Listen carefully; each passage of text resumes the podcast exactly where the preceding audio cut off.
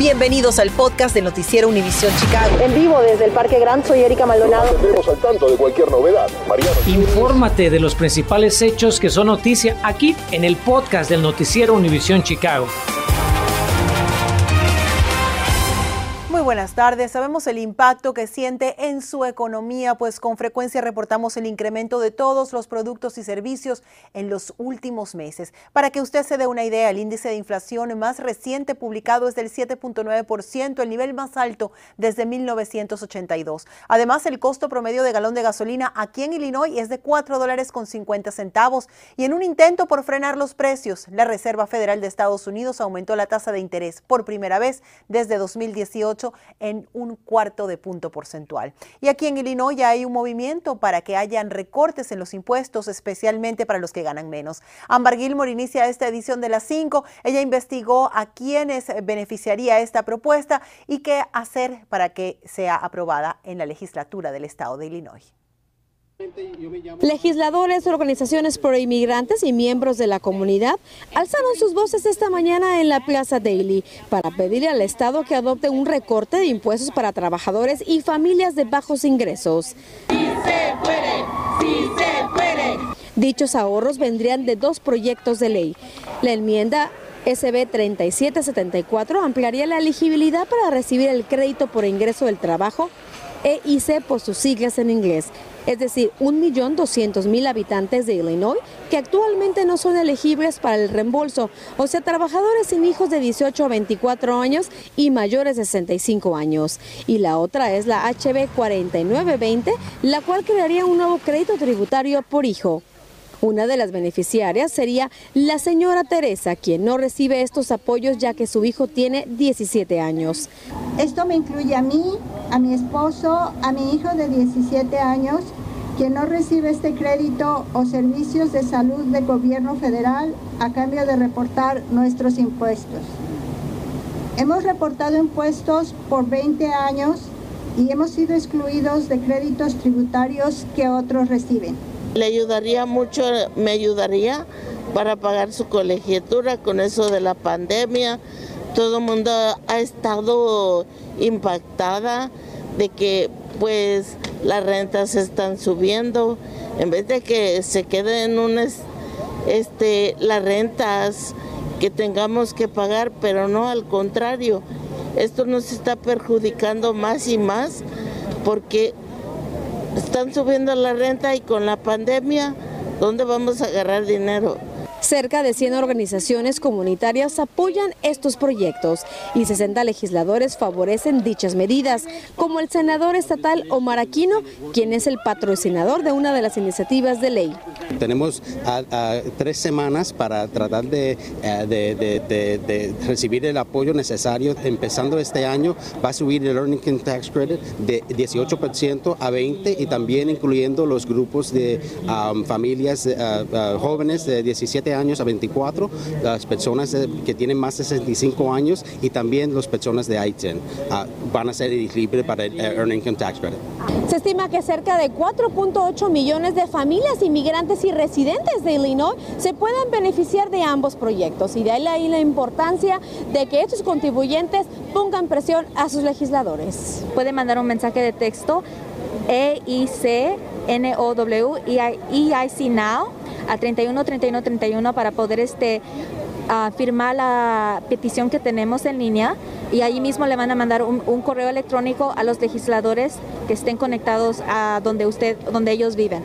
Ambas iniciativas de ley aún se están negociando en la legislatura estatal, por lo que aún no se sabe cuándo entrarían en vigor, pero de ser aprobadas crearían más de mil millones de dólares en ahorros económicos. Ámbar Gilmore, Noticias, Univisión, Chicago. Y justamente un producto que ha colaborado al aumento de la inflación es la gasolina. En nuestra área, según cifras de la AAA, el costo promedio por galón de combustible en el condado Cook es de 4 dólares con 70 centavos. En el condado de DuPage es ligeramente menor, 4 dólares con 49 centavos. En Will cuesta 4 dólares con 45 centavos y en el condado Lake baja todavía más el precio a 4 dólares con 41 centavos. Las escuelas públicas de Chicago confirman el cambio de fecha del inicio del nuevo año escolar. El distrito busca que las clases inicien el 22 de agosto en todas las escuelas de CPS, misma propuesta por la que votaron la mayoría de los padres y el personal. Será este miércoles 23 de marzo cuando la Junta de Educación de Chicago votará para oficializar el comienzo del nuevo año escolar en CPS para el próximo 22 de agosto. Tenemos nueva información sobre el estado de salud de una bebé que resultara baleada el viernes en Belmont Craigin. La familia nos informa que este miércoles la niña eh, de un año será evaluada por médicos del, Hospital Infantil Lurie. En esa consulta los especialistas van a decidir si le quitan un pedazo de metal de un rozón de bala que sufrió en la cabeza. Cabe mencionar que la pequeña está fuera de peligro y por supuesto desde aquí nuestros mejores deseos de recuperación. Con las vacaciones de primavera o Spring Break, pues ya muchos planean salir de vacaciones, lo que debes saber si va a pasar por los aeropuertos de Chicago. La ciudad le da la bienvenida a los bomberos de Guatemala. ¿Qué hacen en nuestra área?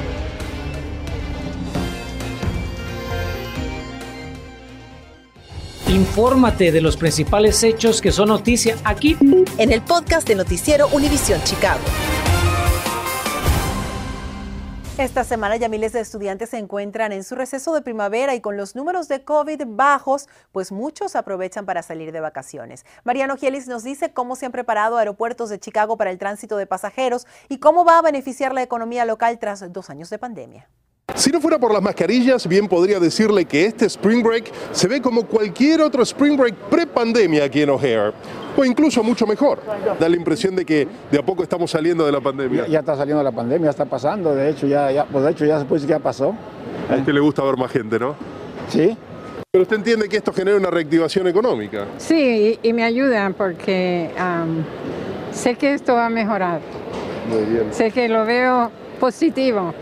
Y el impacto de esta reactivación se observa no solo en las terminales aeroportuarias, sino en todo Chicago, como anunciaba esta mañana la alcaldesa Lori Lightfoot en conferencia de prensa. Ladies and gentlemen, we are back. Damas y caballeros, estamos de regreso, celebró Lightfoot. Las decenas de miles de personas que desbordaron nuestra ciudad el fin de semana, la actividad de bares y restaurantes cuyos dueños me dicen que están trabajando a niveles más altos que antes de la pandemia, son una clara señal de que estamos vivos y listos para recibir gente a través de nuestros aeropuertos, remató. O'Hare y Midway ofrecen servicios desde y hacia 260 destinos en todo el mundo.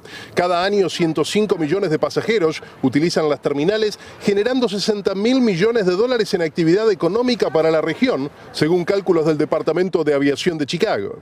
Es decir, la riqueza que producen nuestros aeropuertos generan beneficios lógicos a las aerolíneas y a los comerciantes que operan en las terminales, pero también se extiende a los residentes del área de Chicago en forma de impuestos y de puestos de trabajo. Entre O'Hare y Midway dan empleo a unas 7.000 personas. Por eso, para incentivar la actividad, la ciudad ha lanzado la campaña ¿De qué estamos hechos?, que utilizará iconos de Chicago como parte del diseño de sus carteles de bienvenida y modernizará la aplicación del Departamento de Aviación para teléfonos celulares que sirve para agilizar trámites en las terminales. Y como fresa del postre, agréguele también estas nuevas máquinas expendedoras en las que usted va a poder comprar desde equipo electrónico hasta comida fresca, pasando por pañales para su hijo en caso de una emergencia. Eso sí, recuerde que con la reactivación y la llegada de más pasajeros se alargan también los tiempos de espera. Si está a punto de viajar, no dude en llamar a su aerolínea antes de movilizarse hacia alguna de las terminales. Digo, para evitar sorpresas. Mariano Gielis, Noticias Univision Chicago. Y con más personas viajando, seguimos de cerca las métricas del coronavirus en Illinois. El Departamento de Salud Pública hoy reporta, en las últimas 24 horas tuvimos 753 nuevos casos de COVID y por segundo día consecutivo no tuvimos muertes. La tasa de positividad se mantiene en el 1.3% y cabe resaltar que hoy mismo autoridades sanitarias dijeron que monitorean en el estado el impacto de la nueva variante del COVID llamada Omicron B2. Y como recordatorio de que la pandemia no se ha acabado, exigen el uso de mascarilla en una escuela pública de Chicago. La dirección de la primaria John Coonley informó a los padres que seis salones han vuelto al uso obligatorio del cubrebocas, esto debido a un aumento de casos de COVID en el plantel. Se trata de la primera escuela de CPS que revierte la orden desde que el distrito abandonó la práctica hace apenas una semana. Y el otro tema que sabemos le importa mucho es la ayuda local para el conflicto en Ucrania, que este jueves cumple ya un mes. Venimos reportando las muestras de solidaridad en nuestra área y esta tarde estudiantes, muchos de ellos latinos, fueron oradores principales para pedir por la paz. Carmen Vargas nos acompaña en vivo desde Ukrainian Village con el mensaje que envían las familias a la zona de conflicto. Carmen, buenas tardes. ¿Qué tal, Erika? Muy buenas tardes. Te comparto que fue verdaderamente inspirador escuchar las voces de estos estudiantes unirse en oración por el pueblo de Ucrania. Ellos le enviaron un mensaje a las víctimas de la guerra y les pidieron que no se rindan y que, por supuesto, no pierdan la fe. Por otro lado, también le exigieron al presidente de Rusia detener los ataques de inmediato para poder así evitar más muertes y sufrimiento. Decenas de estudiantes de varias escuelas católicas se reunieron en la San Nicolás de Tolentino, donde participaron en una vigilia en honor a las víctimas del conflicto en Ucrania y para orar por las familias que aún están atrapadas en zonas afectadas por el ataque por parte de Rusia. ¿Por qué fue importante para ti venir acá en este día, levantar no solo tu voz, pero también tus oraciones para el pueblo de Ucrania?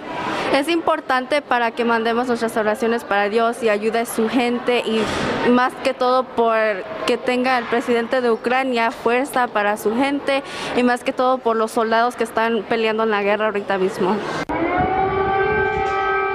Como le hemos informado en las últimas semanas, Rusia invadió Ucrania el 24 de febrero y desde entonces cientos de personas han muerto y miles han resultado heridas durante los bombardeos. Hoy los estudiantes encendieron una vela en señal de esperanza y elevaron sus plegarias por la paz en Ucrania. Para mí es muy importante que otras vidas de otras personas sean salvadas y si nadie hace nada, no va a pasar nada y todas esas vidas se pierden. Actualmente la escuela San Nicolás de Tolentino cuenta con varios estudiantes originarios de Ucrania. Tal es el caso de Genoa Yevalo, quien nos compartió que sus familiares continúan en la zona de conflicto porque su abuelo es muy joven para abandonar el país y su abuela se niega a dejar todo lo que construyó a lo largo de su vida. Tengo miedo porque todavía tengo familia allá y me preocupo por ellos, porque no solamente están bombardeando en un lugar y temo porque no sé dónde va a terminar este conflicto. La vigilia culminó cuando las voces de los estudiantes se unieron para rezar el rosario, donde imploraron por la paz en Ucrania y un alto al fuego que ha cobrado tantas vidas y ha traído tanto sufrimiento a su gente. ¿Cuál es tu sentir en cuanto a este conflicto que está separando a tantas familias en Ucrania?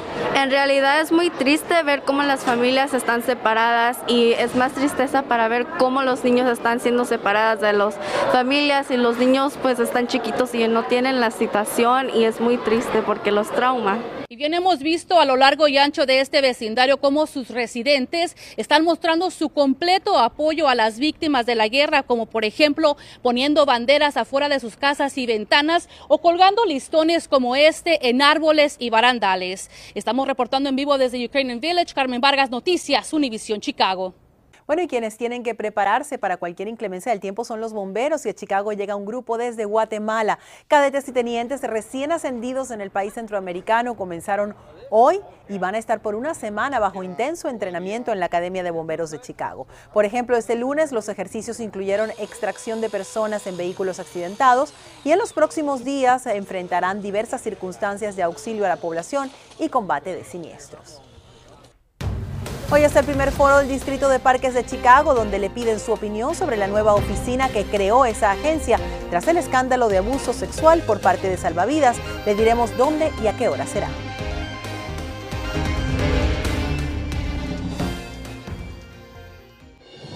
Continuamos con el podcast del noticiero Univisión Chicago.